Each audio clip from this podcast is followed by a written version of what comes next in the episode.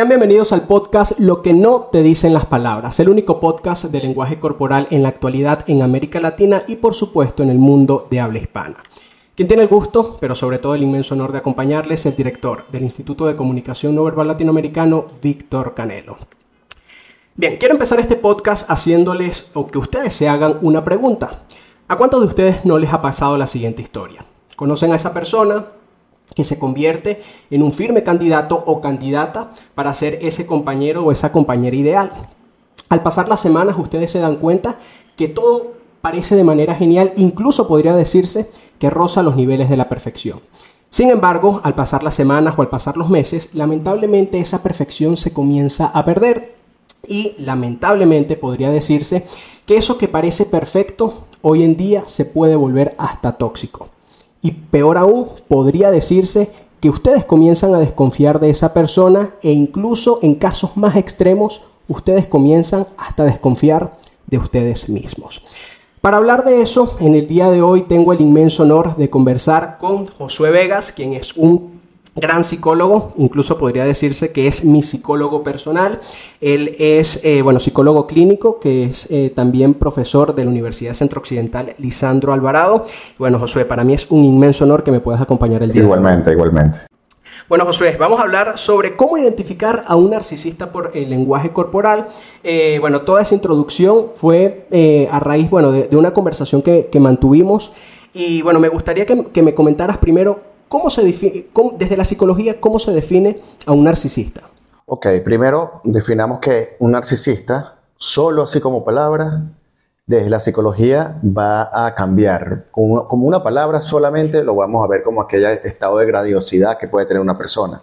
En cambio, en el campo de la psicología lo vamos a llamar trastorno de personalidad narcisista. Ok. Y diferenciemos entre rasgos narcisistas que podemos tener y un trastorno de personalidad narcisista ya es un diagnóstico clínico del eje de los trastornos de personalidad. Hay unas diferencias radicales que van a enmarcarse allí. Entre lo más significativo, vamos a decir que en el trastorno narcisista de la personalidad, la carencia de empatía es determinante. Determinante. Más allá que ese estado de grandiosidad, esa carencia de empatía es psicopática, vamos a decirlo así. Igual como existe en esas películas que hemos visto, los psicópatas que nos parecen que no tienen alma y no sienten remordimiento de conciencia ni nada, en este, en este caso, el trastorno de personalidad narcisista, los vínculos emocionales juega, manipula mucho con las personas sin tener nada de empatía. Por eso que puede jugar fríamente y la víctima queda desconcertada. Eh, la víctima siempre va a estar confundida porque juega a estar como un príncipe dorado y luego convertirse en un monstruo de la noche a la mañana. Ok, pero eh, bueno, antes de, profundizar y saber cuáles son esas características de, un, narcisista, bien sea por el lenguaje corporal, pero también por eh, conductas que pueda padecer o que pueda presentar, el, el narcisista se nace, el narcisista nace o el narcisista se hace. Ok, vamos eh, eh, en la parte ya teológica de la, del trastorno como tal, se hablan que existen elementos genéticos, ¿sí? pero es multifactorial. El ambiente también influye. Entonces, el conjunto de esas, esas dos variables, en el caso del diagnóstico de trastorno narcisista de personalidad, tiene el conjunto de las dos variables.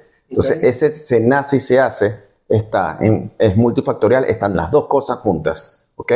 Sin embargo, volvemos a decir, una cosa son tener el trastorno y otra cosa es tener rasgo narcisista. Hay comportamientos que todos hemos tenido en un momento de nuestra vida que pueden tirar a un comportamiento narcisista, pero eso no significa que tienes un trastorno narcisista de personalidad. Ok. Entonces, bueno, em, ¿el narcisista es consciente que es narcisista? Mira, cuando es consciente hasta se siente alegre de, la tipología, se siente como... ¿Te, ha pasado en, ¿Te han pasado en consulta cuando le dices? Y se siente como si le estuvieras diciendo que es ganador de un premio. Ok. Ahora bien, el, ¿cuáles son esas técnicas o ese plan que tiene el narcisista a la hora de coquetear o a la hora de iniciar un cortejo con, una persona? ¿Hay un esquema, hay un paso a paso?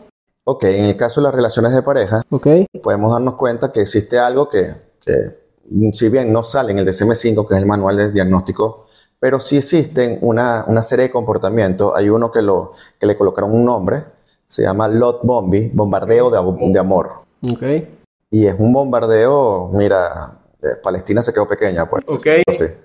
El bombardeo es constantemente muy perfecto, tan perfecto que Puede rozar los, los límites de la irrealidad, podría la decir. irrealidad. Entonces la persona queda, wow, esto es, y puede durar un año el bombardeo. Ok. Entonces aquí donde no puede ser tan bueno algo. Ok, pero me, me gustaría, bueno, de cada punto que, que toquemos, me gustaría que identificáramos cuándo es una conducta normal a cuándo ya es un narcisista, porque como me comentabas, todos tenemos algunos rasgos narcisistas, es decir, a todos nos gusta gustar, a todos nos gusta que nos elogien, sin embargo, ¿cómo saber cuándo ya es algo, eh, ya, es una persona narcisista y no simplemente rasgos de la personalidad? En el caso de love bombing, por ejemplo. Ok, mira, eh, vamos a ponerlo así. Lo exacerbado que va a ser, exacerbadamente meticuloso para... Una cosa es que uno le guste a alguien y muestre también algunos defectos, unas diferencias. En este momento, en el momento del love bombing, no va a haber diferencia. Va a, y ahí donde en tu área, El lenguaje corporal. el lenguaje corporal, se queda eh, eh, esa confusión porque va a mimetizar cada una de las conductas de su víctima, se va a copiar cosas que son agradables y eso de diferenciar, ¿cuándo vamos a saber? Mira, míralo de esta manera. En algún momento tú eh, has cortejado a alguien y tener todo ese inmenso empeño, inmenso, donde deja de ser tú.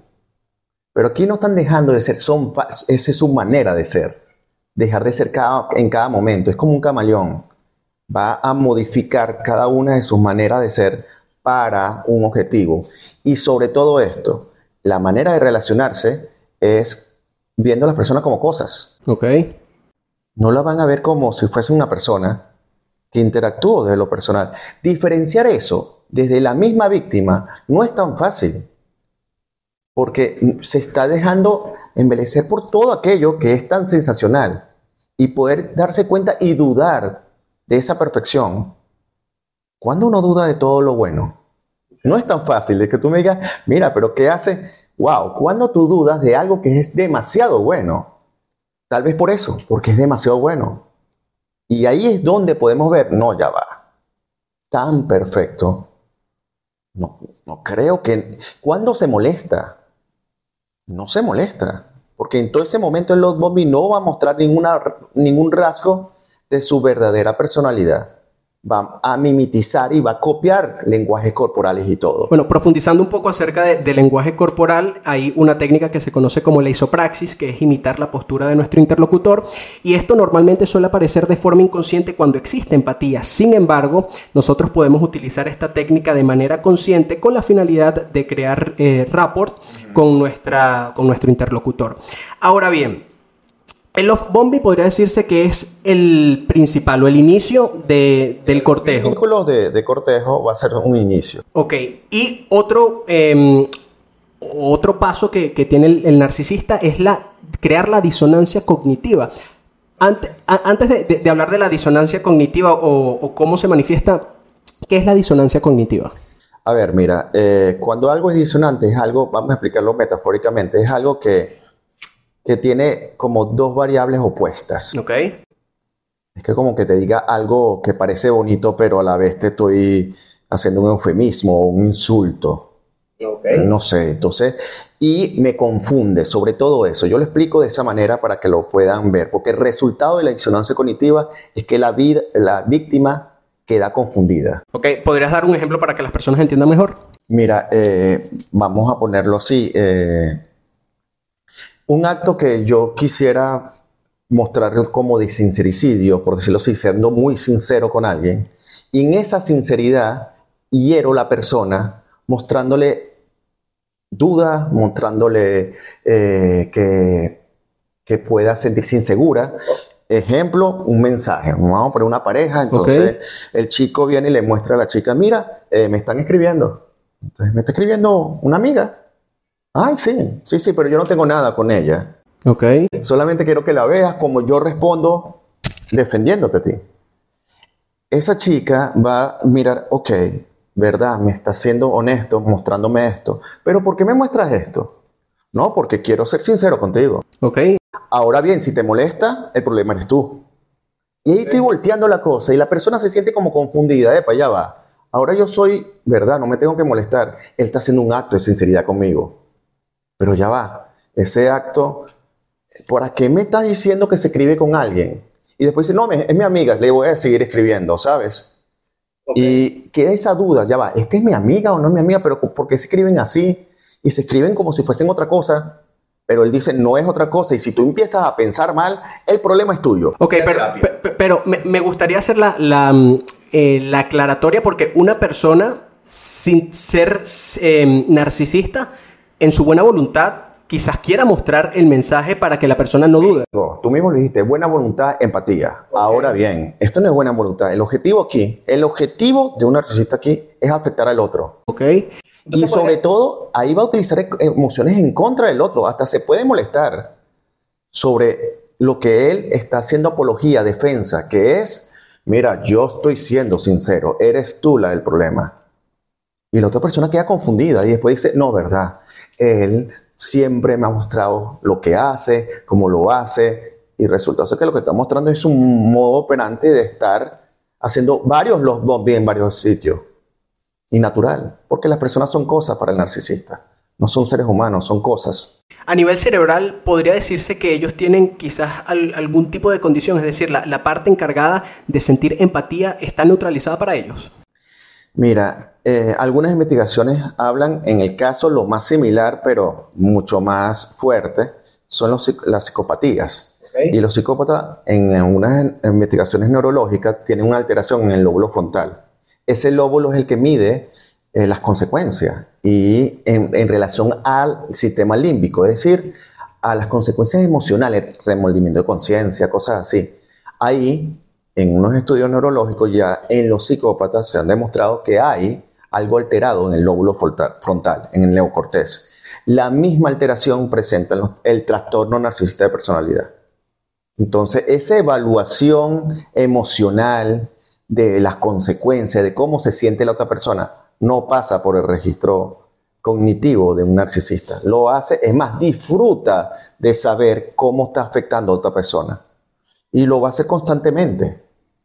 Por eso que es a veces un lot bombi, a veces un, desprecio, otra vez otro lot bombi, y ahí empieza a hacer muy, muy bien su disonancia cognitiva con la víctima. Ok, estamos hablando del love bombing como el primer paso, segundo paso podría ser la disonancia cognitiva y hay un tercer paso que se conoce como la triangulación, que posiblemente muchas, bueno, todas las personas posiblemente hayan pasado por, por, estas dos, tanto por love bombing como disonancia cognitiva. Sin embargo, creo que la triangulación es uno de los pasos que quizás más las personas se, puedan sentir identificadas. Eh, pero para que las personas sepan, me gustaría que, que definieses en qué consiste esta técnica que se conoce como triangulación. Veámoslo gráficamente. Un triángulo son tres puntas, ¿verdad? Una pareja no tienen tres puntas, tienen dos nada más. Una pareja son dos puntas nada más, una interacción bidireccional. ¿Sí? Esto es una pareja, están comunicándose. Si ponemos un tercero en la pareja, pero lo ponemos estratégicamente, porque eso es lo que hace un narcisista, va a buscar una tercera persona aliada a la víctima o no aliada, no importa, que genere un conflicto inventado por el narcisista. Ejemplo, una triangulación positiva sería, y no es positiva de lo bueno, sino de agregar algo, podemos, el, narcisista puede agarrar varias personas de vínculo de la víctima, familiares, y ponerlo en contra de la víctima. Ganarse suegro, ganarse la suegra, de tal manera que cuando pase un problema, ponerse de ese lado y, la víctima queda aislado de su propia familia porque trianguló, hizo un muro de contención aquí para que la víctima quede sin poder de contención, sin poder buscar una manera a alguien a decir, mira, me quiero desahogar porque, es más, cuando intenta desahogarse, él aísla a todas las personas que pueda recurrir porque los convence, porque es muy carismático, porque sabe hacer los bombi afuera para quedar bien y que esta verdad nunca sea escuchada. Tal vez puede hacerlo, ahí se llama una, triangulación positiva porque está agregando cosas, o negativa cuando quita cosas. Es decir, pone a muchas personas en enemigo de la víctima también. Y la víctima queda aislada porque no sabe a dónde recurrir. No puede recurrir a su familia porque también se los ganó. o pone en contra a la familia para que quede aislada. Empieza a hacer, pone en contra a las amigas, la mejor amiga. Mira, no me gusta esta, esta amiga para ti. ¿Por qué no? Esa no sé. Ella, y empieza a tal grado que la víctima cree eso, porque es constante, y le empieza a buscar fallas y fallas y fallas, y se aleja de las amistades. Una cosa distinta a eso es una relación donde de verdad hay una influencia, por decir, una mala amistad, y que tú digas en el comentario, pero aislarlo completo ya es otra cosa. Ahí, esa es la diferencia. Ahora, en el caso de la triangulación, em, podría darse incluso también el, dentro del matrimonio, es decir, que una de las partes busque utilizar a los hijos. Claro. Es decir, el, el, narcisista no tiene empatía ni siquiera con los hijos. Ni siquiera con los hijos. Si lo puede utilizar a su favor, puede triangular tanto favorable o desfavorable de la víctima. ¿Ok? Ponte, lo puede poner en contra, lo puede poner también igual que la víctima, los atacas igual como ataca a la víctima y los desprecia, pero no siente empatía o los compra. Puede hacer ponerlo a favor, a favor de su causa y los compra, entonces compra los hijos, le compra cosas para comprar el afecto y de esa manera tener ese muro de contención por acá para que cuando exista una una diferencia que las personas común y corriente tienen diferencia. Esto no es común y corriente. Las diferencias aquí son para desequilibrar la paz mental de la víctima. Tú me dirás, pero ¿qué consiguen con eso? Mira, consiguen mucha dopamina. Ok. bueno, la dopamina es una hormona que está relacionada a la felicidad, si no me Sí, es más, la palabra doping que ocurre por las sustancias químicas que pueden y el oído, eh, cuando te hace un examen de doping es porque tienes sustancias que excitan mucho tu sistema nervioso central. ¿Ok? Bueno, la dopamina de manera natural lo tenemos en el organismo y genera esa excitación, ese estado de hedonismo, de placer. ¿Qué sucede con eh, el narcisista? Que juega a esos estados tan fuertes de dopamina que genera una, un conflicto en una relación. Porque ahí hay momentos muy grandes de emociones. Y saber que la otra persona está en esas emociones tan variantes le genera gratificación. Lo hace por eso nada más. Bueno, eh, una de las investigaciones que hizo Teresa Varo, quien también es una experta en lenguaje corporal, ella afirmaba que al narcisista le encanta recibir elogios, pero no solamente eso, sino que cuando otros reciben elogios y esos elogios no son para esa persona, se comienza a sentir como incómoda y por tanto comienza a hacer gestos de, incomodidad. Ahora bien, em, una de las, bueno, o la finalidad que, busca el narcisista es sentir esa sensación, bueno, eh, lógicamente de, dopamina, de placer, pero una de las cosas que también disfruta es crear, crear culpa en, claro, sí. el, en el otro. Es lo más eh, lascivo que puede hacer con las emociones cuando crea esa sensación de culpa. También, como dijiste al comienzo, para ellos, eh, yo siempre digo de una manera muy metafórica, Llueve para dentro de la casa y escampa para afuera. Para afuera van a ser carismáticos, van a ser muy buenos políticos, muy diplomáticos, porque van a cautivar la atención siendo muy, muy dados, pero no por empatía, sino por la aprobación que da el que sean muy dados para afuera. Pero eso adentro es distinto. Las personas que se están vinculando con él van a verlo distinto. Es decir, las personas que se están vinculando con él van a sentir constantemente lo más fuerte, que es la culpa porque tiene una capacidad inmensa, pero inmensa, de voltear las situaciones.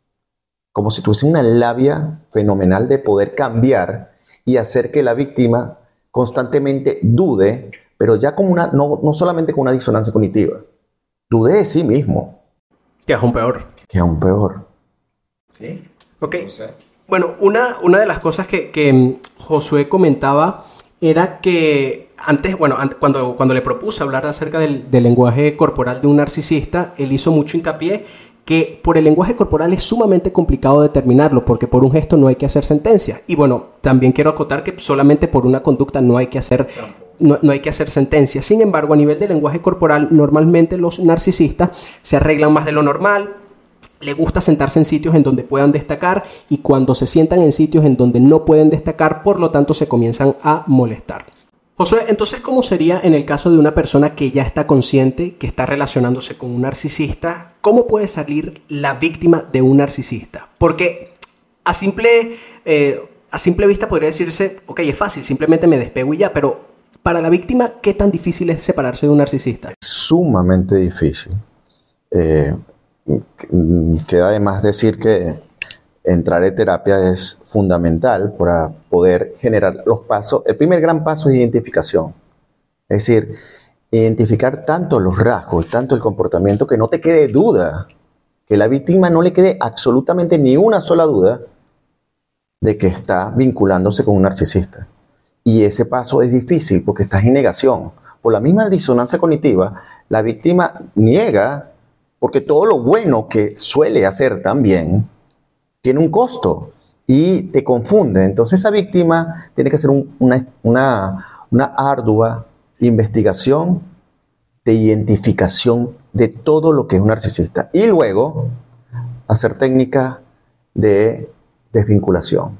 Entre ellas está la piedra gris, la llaman así, que es solamente hablar objetivamente lo que me puede generar una transferencia comunicacional con esa persona. Algo que, mira, necesito que firmes tal cosa aquí, un negocio que tienen que cerrar, cosas muy puntuales. Y si no, enseguida hacer, lo, si no tienes nada que resolver todavía, porque no tienen un negocio o unos hijos, ahí hay que aplicar piedra gris a juro. Ok, y, estas interacciones se tienen que dar por, eh, si se pueden dar por, por vía telefónica es mejor, o, o si se tienen que dar en, en lugares, lugares públicos. Lugares públicos, intermediarios, siempre colocar algo que no te exponga tanto, porque si no, voltea rapidito y cuando te das cuenta otra vez caíste. Tiene una capacidad de caer y cae en un engancho, enganche o caes otra vez en todo lo que es un nuevo lot bombi. Entonces, escucharlos mucho no resulta tener una última conversación con ellos, tampoco, porque no lo puedes convencer. Es decir, el último resultado es eh, contacto cero. Y cuando es cero, es cero absoluto, Víctor. Cero absoluto. Y eso de mm, lo bloqueo, sí, todo. Está muy expuesto. Ok, y, en el caso del, narcisista, ¿el narcisista puede sanar? Mira, eh, se necesita mucha, mucha voluntad de del narcisista, de la patología, eh, mucha terapia, es muy difícil. Mejoran, pero no tienen, el tratamiento tiene de mejora nada más, y sobre todo en el ámbito laboral, donde pueden destacarse muy bien, como políticos o cosas así, pueden ser muy espléndidos, porque van a manejar poder, le encantan el poder, pero en el ámbito de vínculo personal siempre van a hacer daño ellos para tener conciencia de hacer un mínimo daño, tienen que tener mucha voluntad de estar en terapia. Y las investigaciones solamente resaltan de que mejoran un tanto, pero no se cura. Esto no tiene cura. Es imposible que un narcisista pueda... Pero cuando, se habla que, no se puede sanar, ¿es por no tener voluntad por parte de ellos o es imposible que esa persona que no tiene empatía... el diagnóstico trastorno narcisista de la personalidad no presenta la capacidad empática y al no presentarla, ¿cómo se puede crear esa capacidad? Se crean objetivos para que sea más funcional. Objetivos que pudiesen entenderse como empatía, pero no van a sentir empatía. Entonces, en base a objetivos sociales, pueden funcionalizarse su conducta, pero de resto, sentir lo que siente otra persona. Suponiendo que una persona comienza con el contacto cero o con la piedra gris, aplicar estas, estas técnicas para, alejarse de esa persona, ¿cómo hace eh, o qué suele hacer el narcisista al recibir este tipo de técnicas de, alejamiento por parte de, la víctima? Eh, se vuelve más obsesivos, intensos, y ahí es donde es muy difícil para la víctima.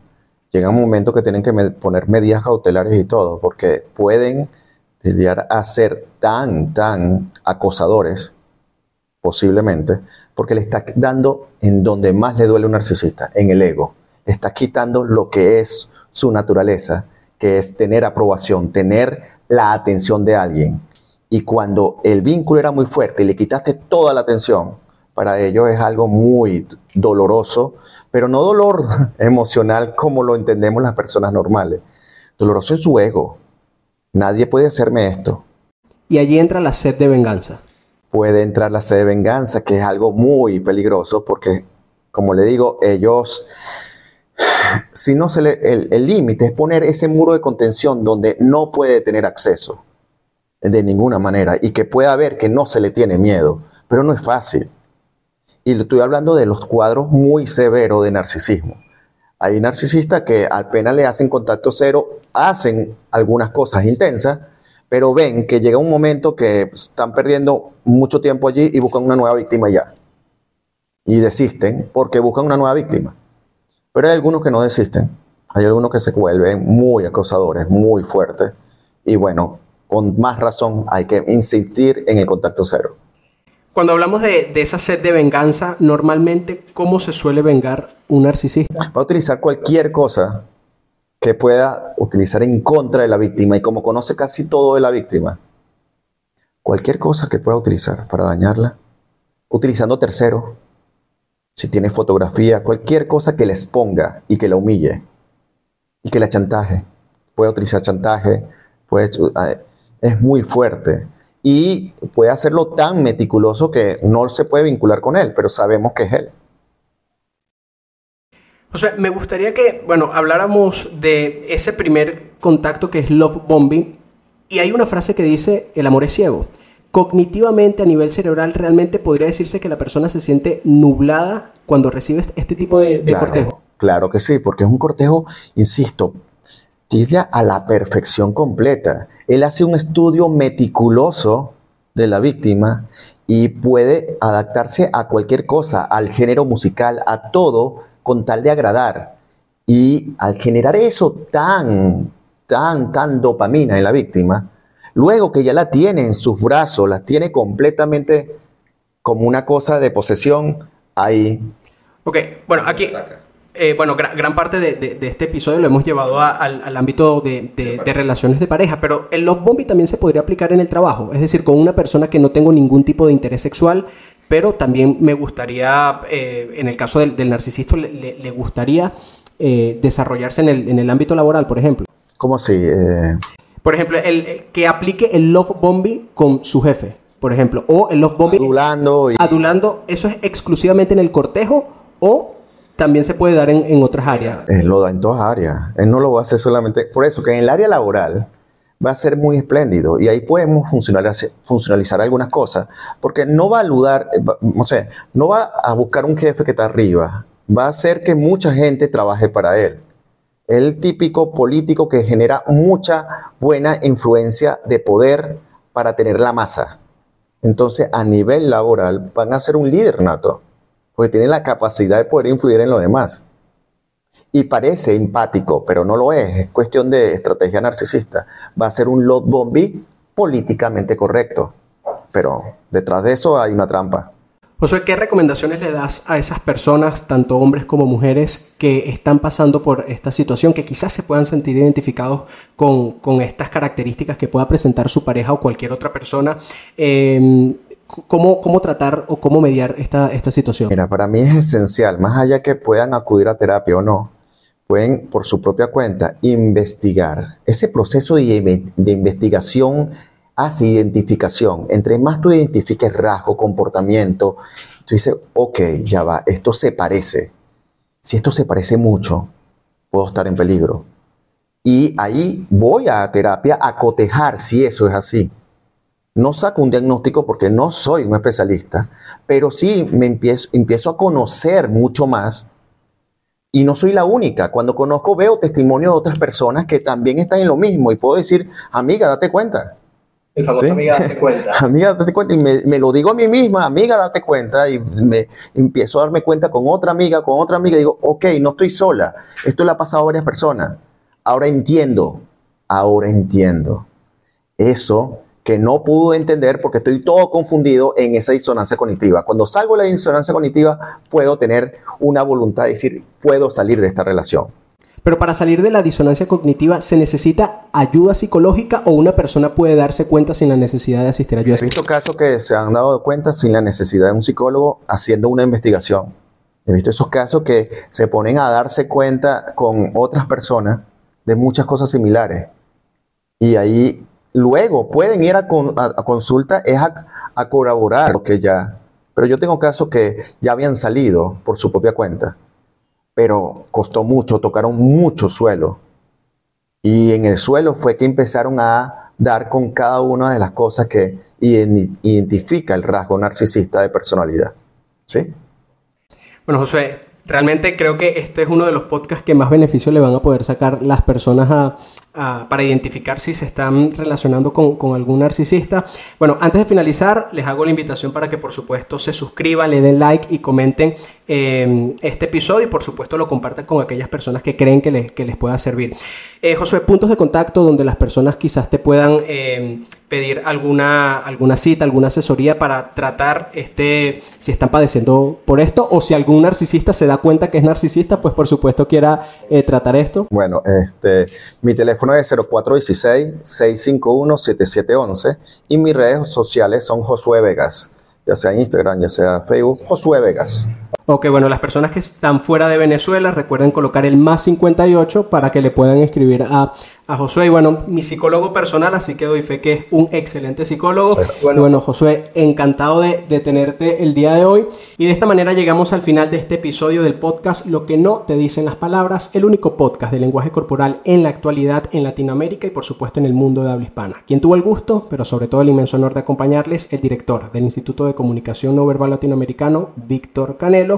Y les recuerdo que todo esto fue bajo la producción de Fabián Morales y la dirección de Carlos Peña mejor conocido como Carlos Creando, y será hasta un próximo episodio.